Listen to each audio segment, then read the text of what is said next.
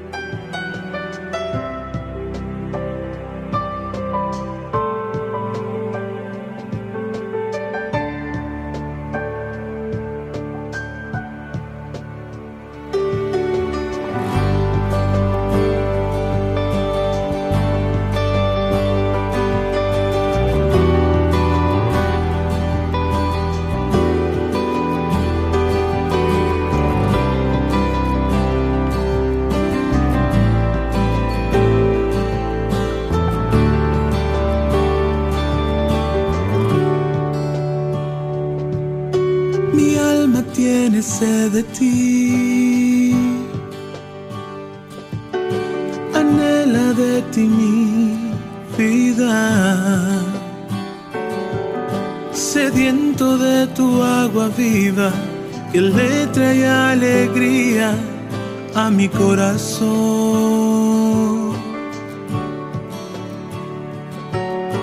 Yo necesito de tu amor para sanar el dolor que el mundo ha dejado por no haberte encontrado antes que yo. Te necesito, te necesito.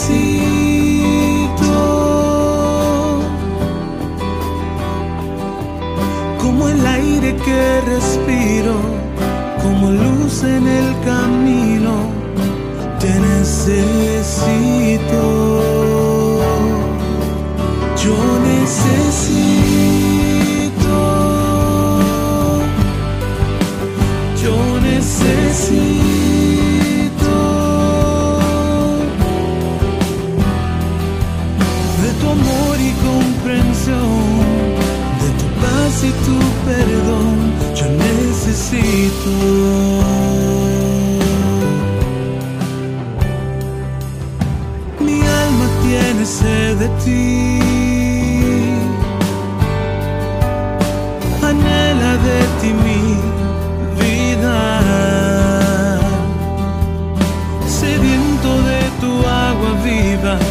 que le trae alegría a mi corazón.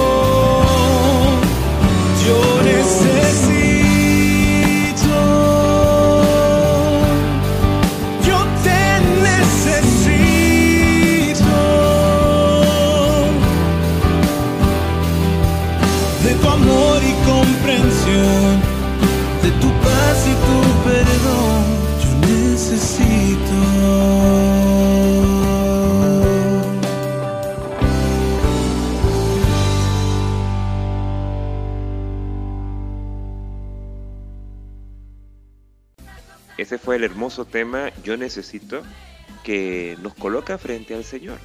Allí donde eh, se nos invita a la confianza plena y a reconocerse necesitado del amor de Dios y de, y de ese contacto pleno con el que es el amor.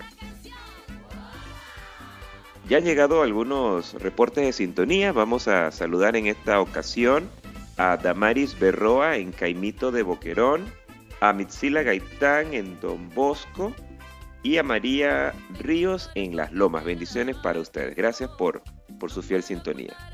Hoy vamos a seguir eh, ahondando en el capítulo 2 del DOCAT, eh, la doctrina social de la iglesia para los jóvenes, el qué hacer. Y eh, contaremos con la compañía, como usualmente lo estamos haciendo, de dos jóvenes de nuestra diócesis. Bueno, en primera instancia Liz Yangues, que es de la parroquia Sagrado Corazón de Jesús, pero que por razones de estudio se encuentra eh, fuera del país, en Canadá, y que bueno, eh, ha querido también participar de esta manera a través eh, de estas ondas hercianas de Radio Católica 94.5 y también estará compartiendo con nosotros José María Espinosa.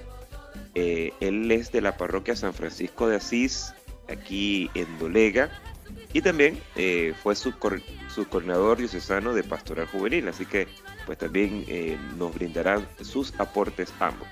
Bueno, vamos a escuchar eh, primero a nuestra querida amiga Liz Yangues, que por tanto tiempo también compartió con nosotros cabina aquí. Adelante, Liz. Hola a todos, un gusto saludarlos nuevamente. Eh, es Liz Yangues. Un saludo para todos. Y bueno, algo que me gustaría compartir y del numeral número 28 que me gustó y bueno, me hace pensar en esta frase. Comprometerse socialmente. De eso nos habla, o en eso podría resumir el numeral número 28. Y me hace pensar, ¿a qué se refiere con esto? Comprometerse socialmente, ¿qué significa? Pues desde mi concepto, significa actuar. No solamente es comprometerse y decir, qué sé yo, voy a hacer esto, voy a hacer lo otro, o, y no hacer nada. O decir, ojalá se hicieran estos cambios, eso no es comprometerse. Comprometerse socialmente significa decir, voy a hacer y planear y enfocar toda mi energía o, o dedicar un poco de mi tiempo a contribuir, a actuar o a colaborar en lo que ya se ha planeado o intentar mejorar o proponer, pero también actuar. Entonces, dice, este numeral nos invita a actuar y a comprometerse socialmente, porque dice que es muy difícil que un cristiano pueda ser cristiano si no se compromete socialmente, si no actúa socialmente, si no trabaja. ¿Para qué? Para construir una sociedad mejor o para aspirar a una sociedad mejor.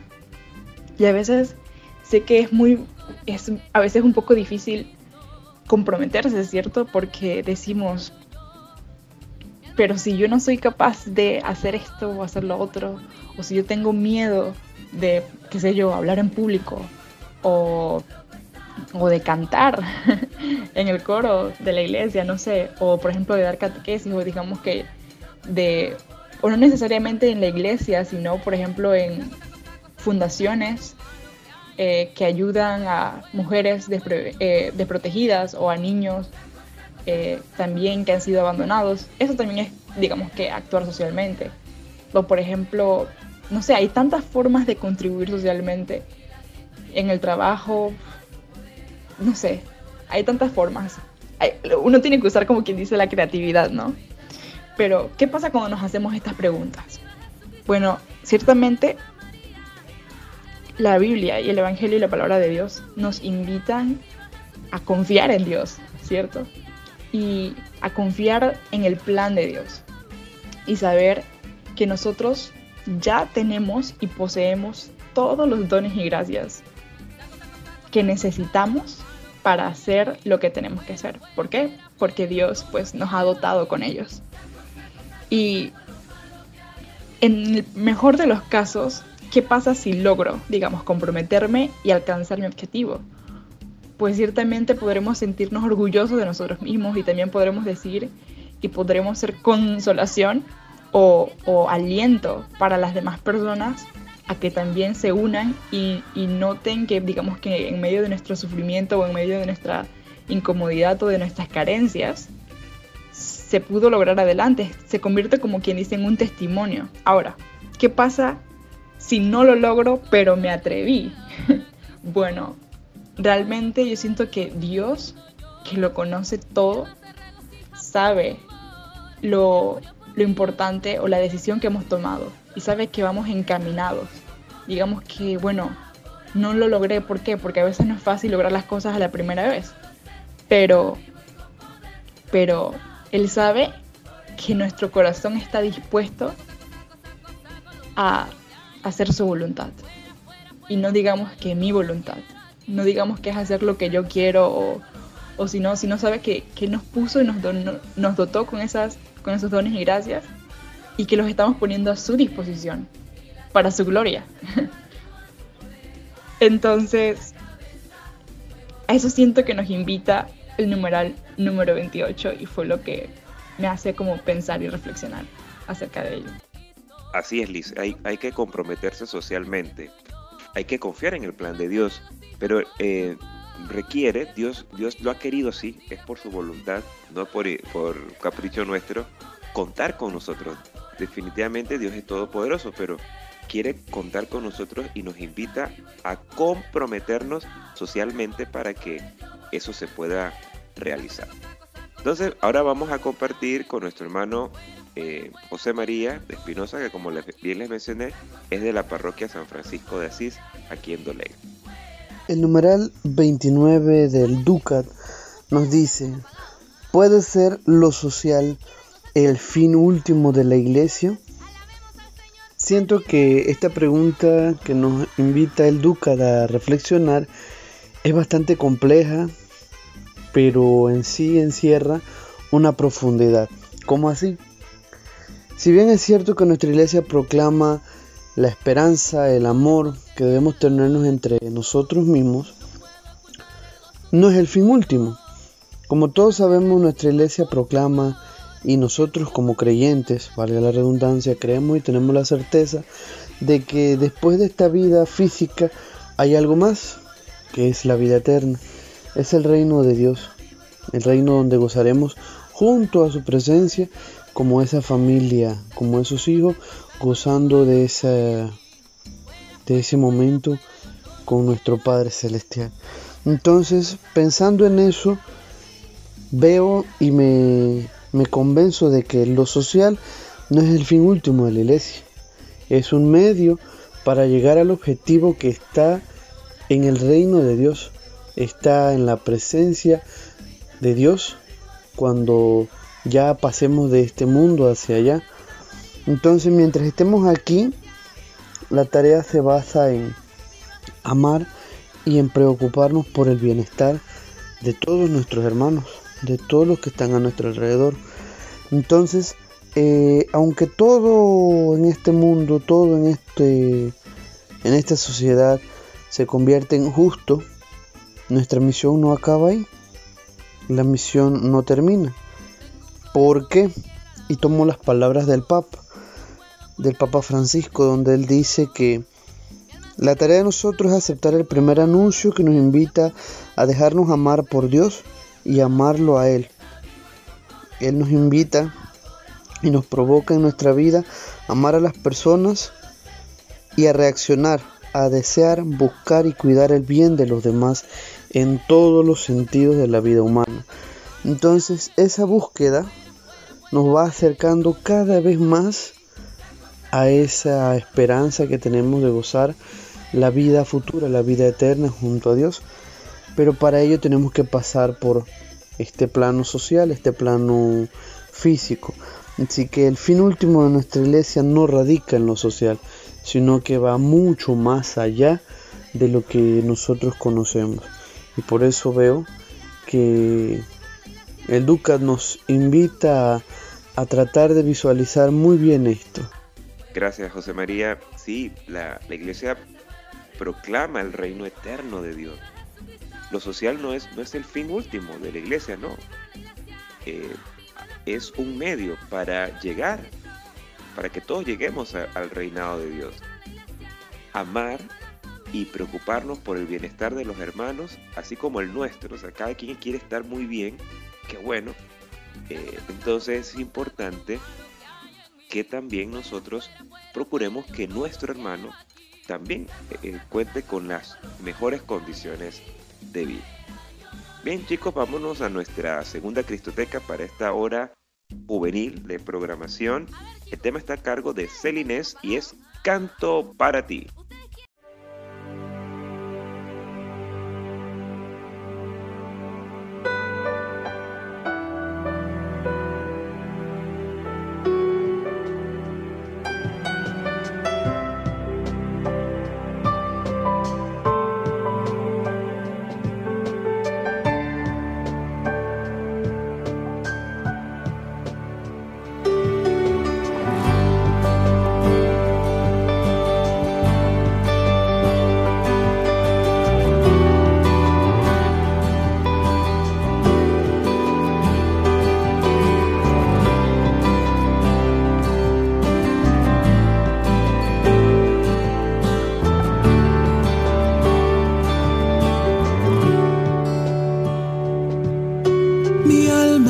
De ti. Anhela de ti mi vida. Sediento de tu agua viva que le trae alegría a mi corazón.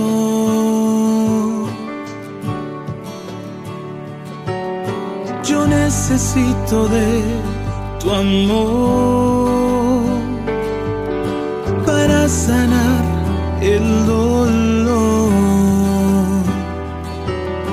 que el mundo ha dejado por no haberte encontrado antes que yo. Te necesito,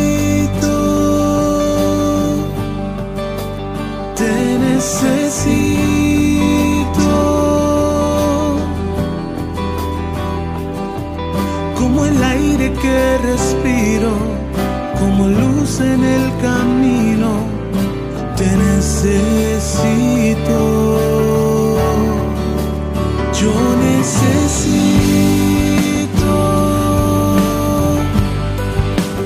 Yo necesito.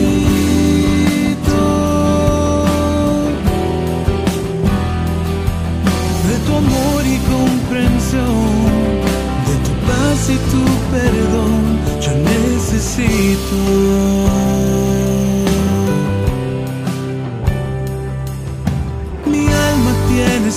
Sed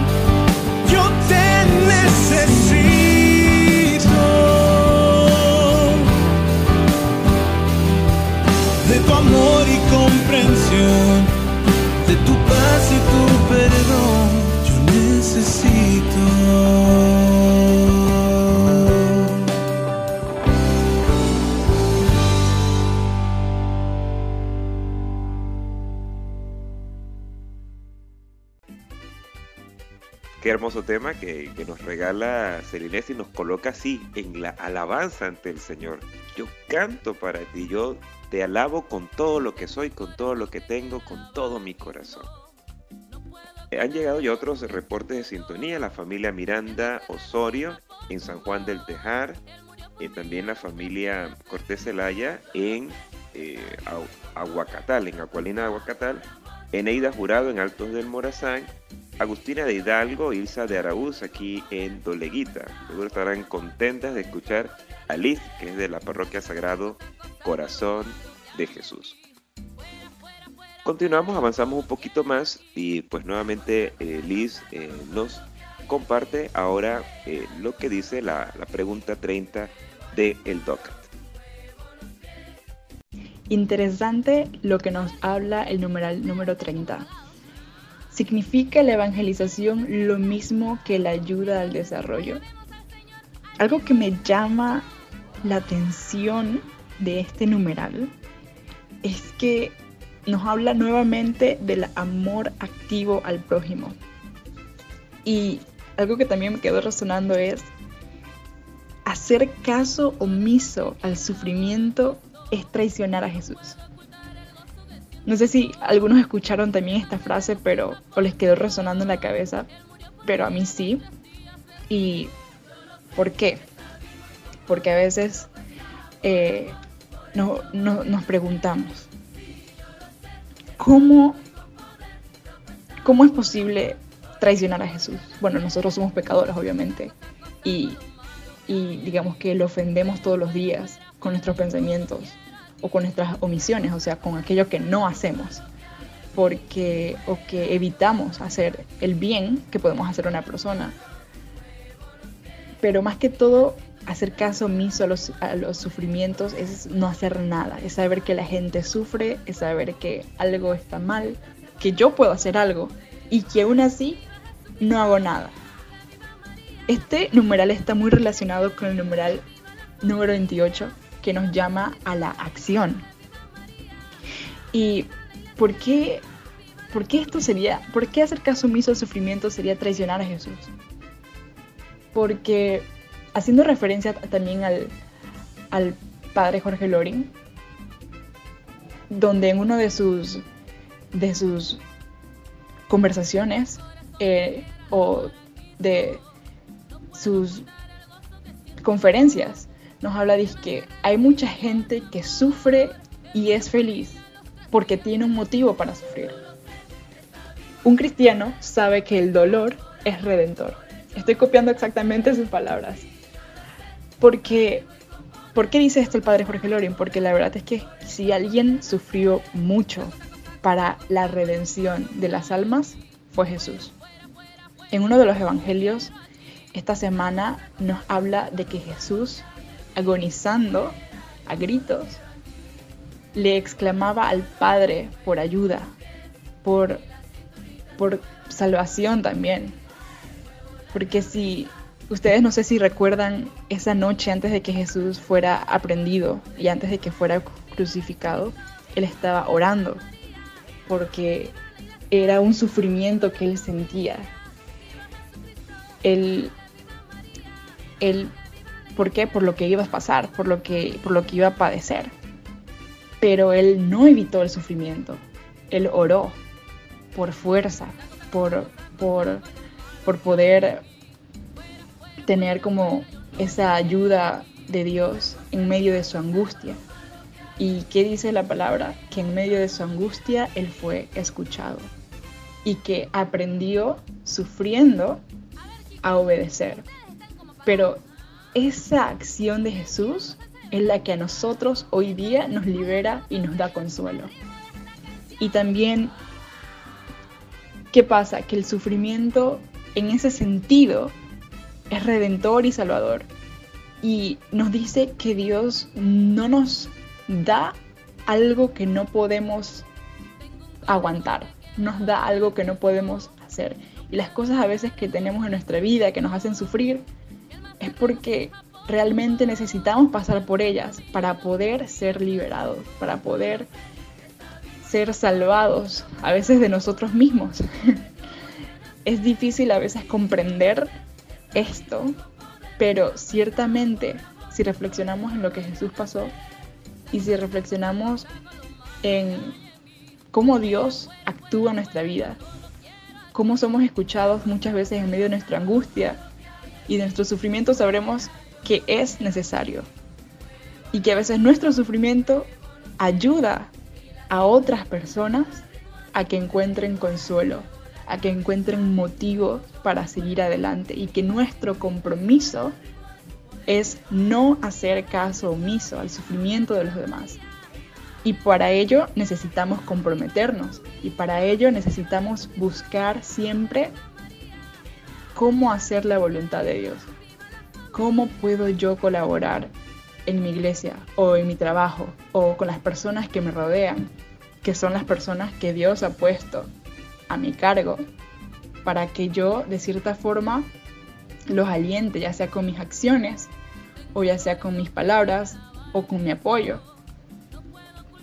Pero este numeral, al igual que el numeral 28, nos indican o nos motivan a tomar acción y a comprometernos, a no tenerle miedo al compromiso, porque el comprometerse y el actuar es de cristianos. Es cierto, Liz, estamos invitados a un amor activo al prójimo. No lo podemos amar en la idea, sino en la acción.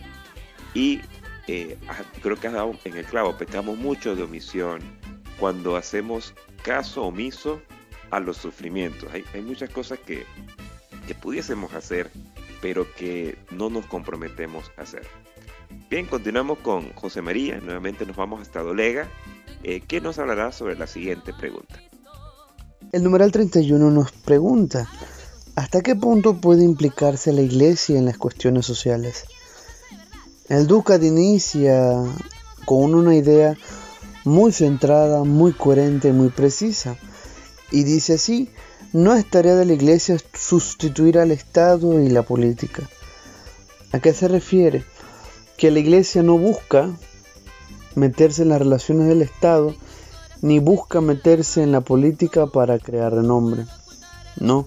Sin embargo, la Iglesia es paralela a estas dos, a estos dos pilares que forman parte de nuestra sociedad y tienen un factor común que es el ser humano, el individuo, la persona, hombre, mujer, adulto, anciano, niño, joven.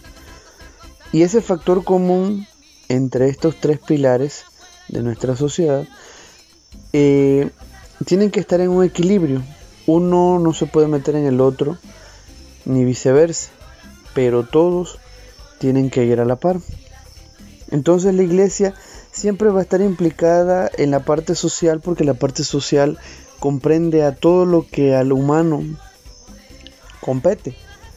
La iglesia va a estar y va siempre a estar pendiente de las necesidades que aquejan al hombre y a la mujer en un determinado tiempo, en una determinada situación. Entonces, eh, invita al hombre, a la mujer, invitan a que en, este, en esta creencia de buscar el bien para los demás está el actuar.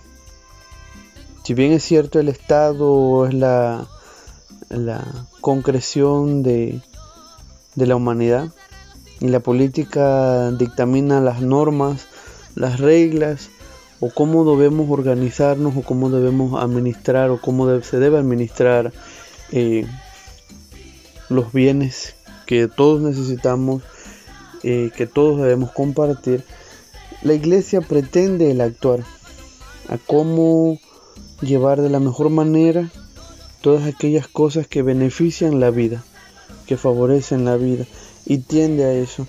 Así que la iglesia se va a implicar en cuestiones sociales hasta donde, siempre y cuando tenga que ver la, la situación del ser humano. Entonces por eso que vemos hoy en día jóvenes, personas de iglesia que están inmersos dentro de la sociedad sin llegar a ser política, en programas, en acciones, en campañas que promueven la vida, promueven soluciones a ciertas situaciones de carácter social. Vemos personas comprometidas con lo que es la atención a personas refugiadas, Vemos a personas que pelean por los derechos de las personas que son menospreciadas en nuestra sociedad. Vemos personas que actúan en beneficio de construir una sociedad más justa. Entonces estas ideas para los cristianos es que nos comprometamos en ese mejorar de la condición, mejorar la vida, mejorar las situaciones que nos competen a todos. Y vemos pues esa, esa inspiración de muchos hermanos, de muchas personas que son cristianos, son creyentes y tienden a servir de esta manera. Entonces, esto es la iglesia inmiscuyéndose, involucrándose, implicándose en cuestiones sociales. Es importante, eh, Chemita, como también le decimos a José María, que estos tres pilares de la sociedad, como bien mencionas, estén en equilibrio.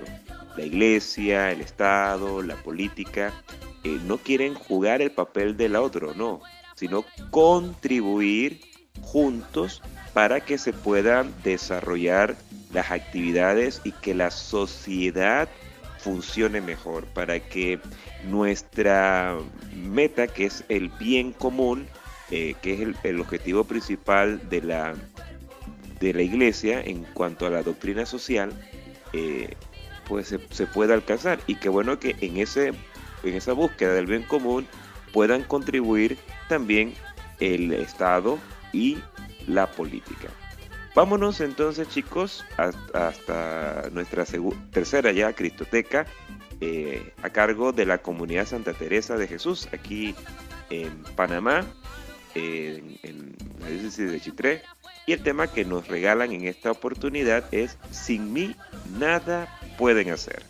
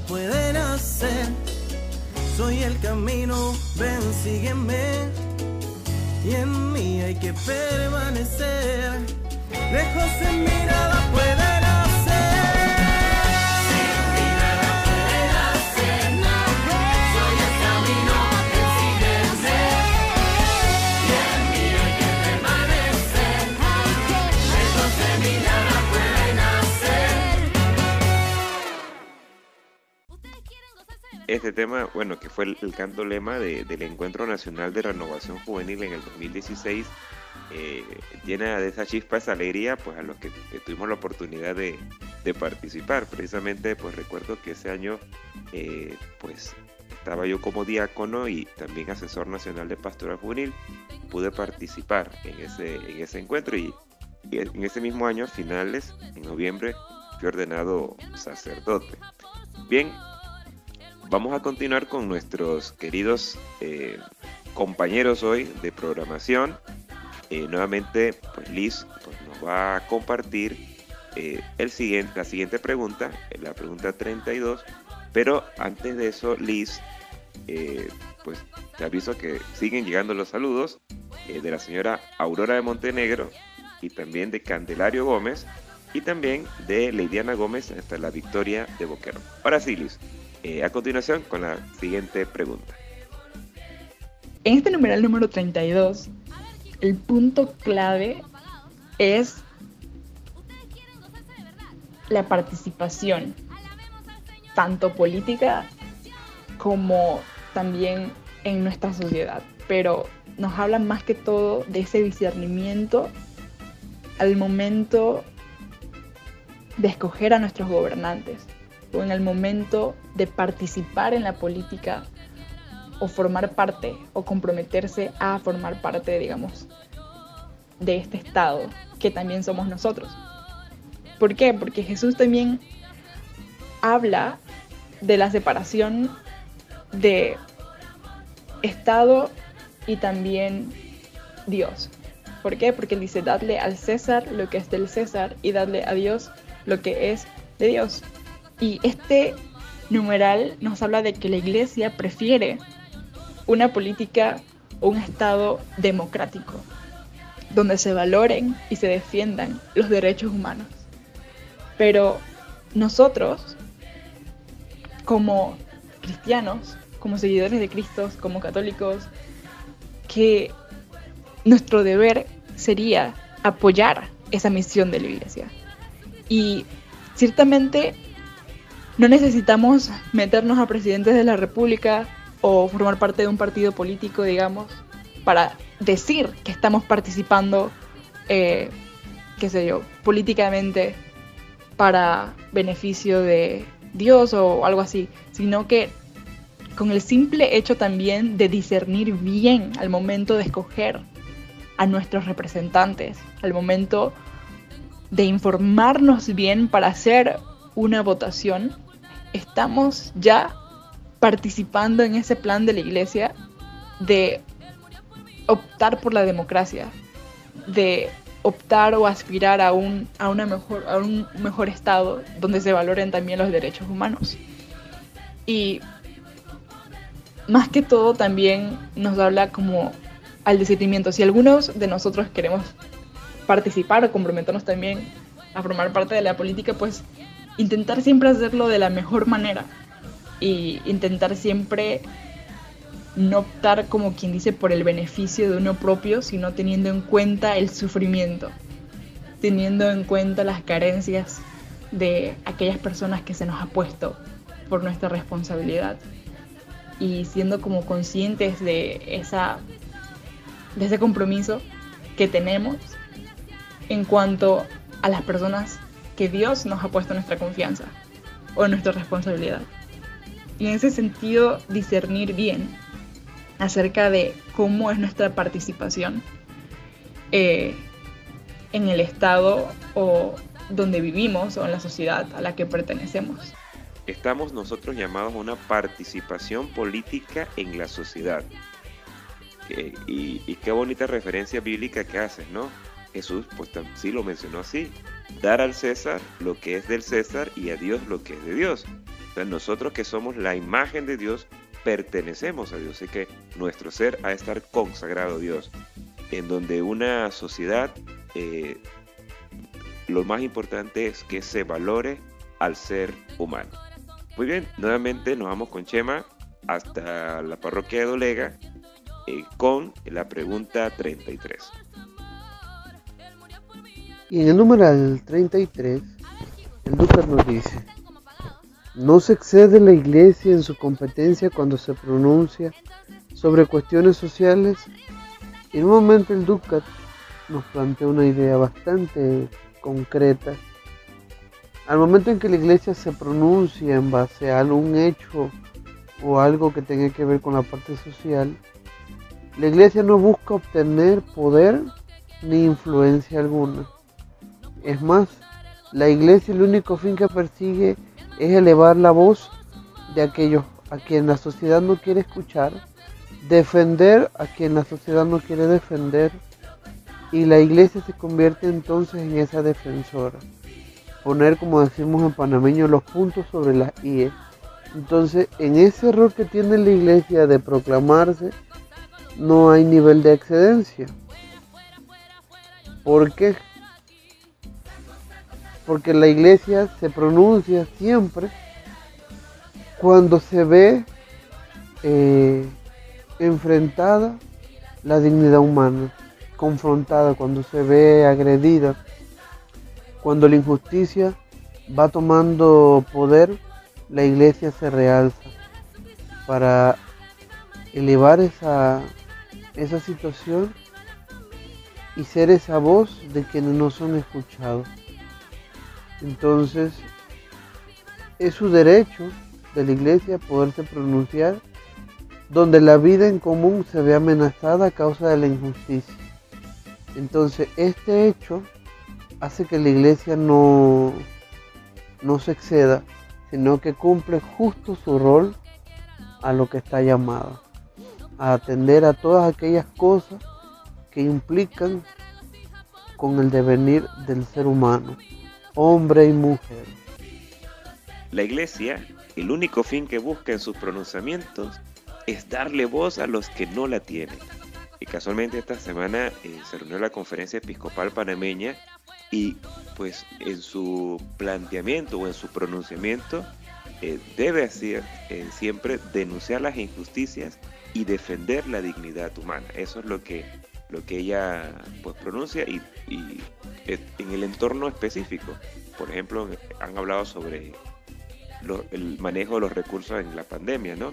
Eh, cómo se están dando. Así que está pues muy atentos también a lo que dicen nuestros pastores, que, que es la voz de la iglesia. Bien, eh, chicos, vámonos entonces eh, a nuestra cuarta Cristoteca eh, el tema está a cargo del padre Ángel Alonso y es Como mañana que aviva la esperanza.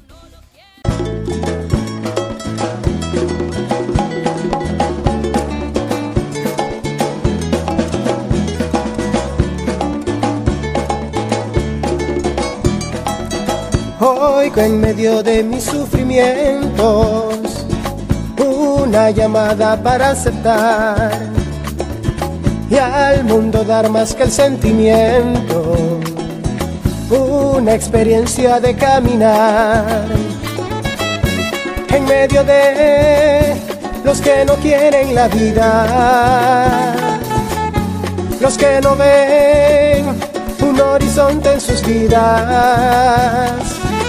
Se me llama ser como mañana que aviva la esperanza, como la rosa que da alabanza con su presencia haciendo que otros lo hagan también. Como la lluvia cuando solo hay sequía, como el silencio que se hace día para que hable Dios a los hombres. Mañana que aviva la esperanza, la rosa que ofrece su alabanza. La lluvia cuando solo hay sequía, como el silencio que se hace día, eso quiero ser.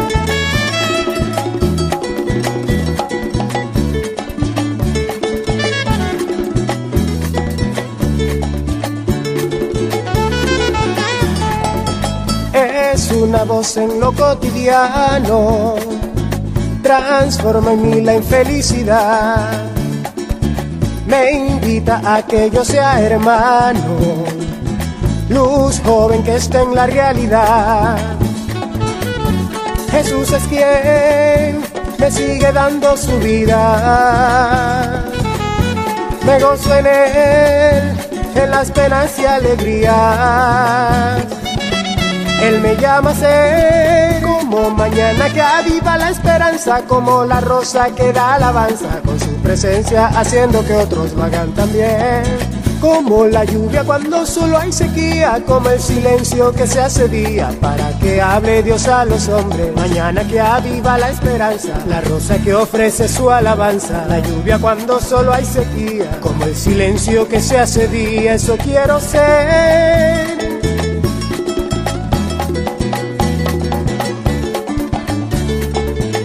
él me llama ser.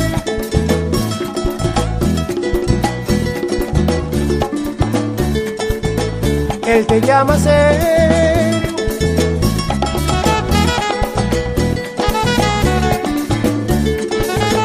Él nos llama ser.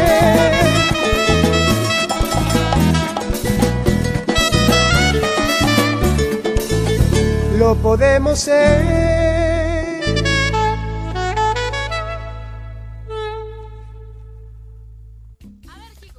Tema eh, del padre Ángel Alonso, eh, pues tiene como hoy un cierre muy, muy típico, muy de, de nosotros.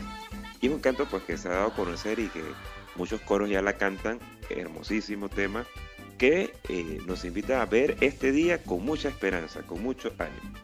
Han llegado otros saludos, eh, gracias por su sintonía, a Ircia Maritza Miranda hasta el portal de las Margaritas, la familia Miranda hasta Bocalatún, familia García Díaz, Miguel Bolívar, Esther Unella de Morales en Mostrenco, familia Saldaña en Las Monjas, Cristina Castillo de Ávila en el corregimiento de Chiriquí, Sabina Cabrera en Higuerón de Hualaca, Vilma Cáceres en Barrio Bolívar, familia Ortega Cubilla en Bágala, Noris y Guillermo Guerra de la Pastoral Familiar de Susana, también la familia Moreno Castillo en Bágala. Muchas bendiciones para todos ustedes que eh, nos sintonizan. Eh, bueno, aquí han llegado otros también, Noris de Ramírez, el señor Samuel Lara en Guayabal, Amada Villarreal en Los, Ángeles de Ciogui, también Dorisela de Cortés en Nuevo Amanecer, Gertrudis Leones en la zona pastoral del Tabasará, Dorila Jurado en el Retorno, la familia Hernández en Los Limones de Alange, Eida Ríos en Altamira y como siempre nuestra querida hermana Carmelita Rubio en Pedregalito de Boquerón.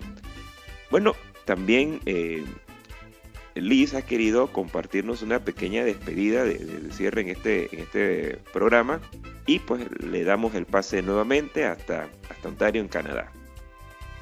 Y bueno, me encantaría compartir con ustedes unas letanías que mi hermana Luz compartió conmigo una vez y desde ese entonces siempre oro, rezo o digo en voz alta en esos momentos más que todo de debilidad o cuando uno siente que, que ya no puede más o que las metas o esos planes que uno tiene son más grandes que uno mismo y no queda más que bueno ponerlo todo en manos de Dios y que se haga pues la voluntad de Dios.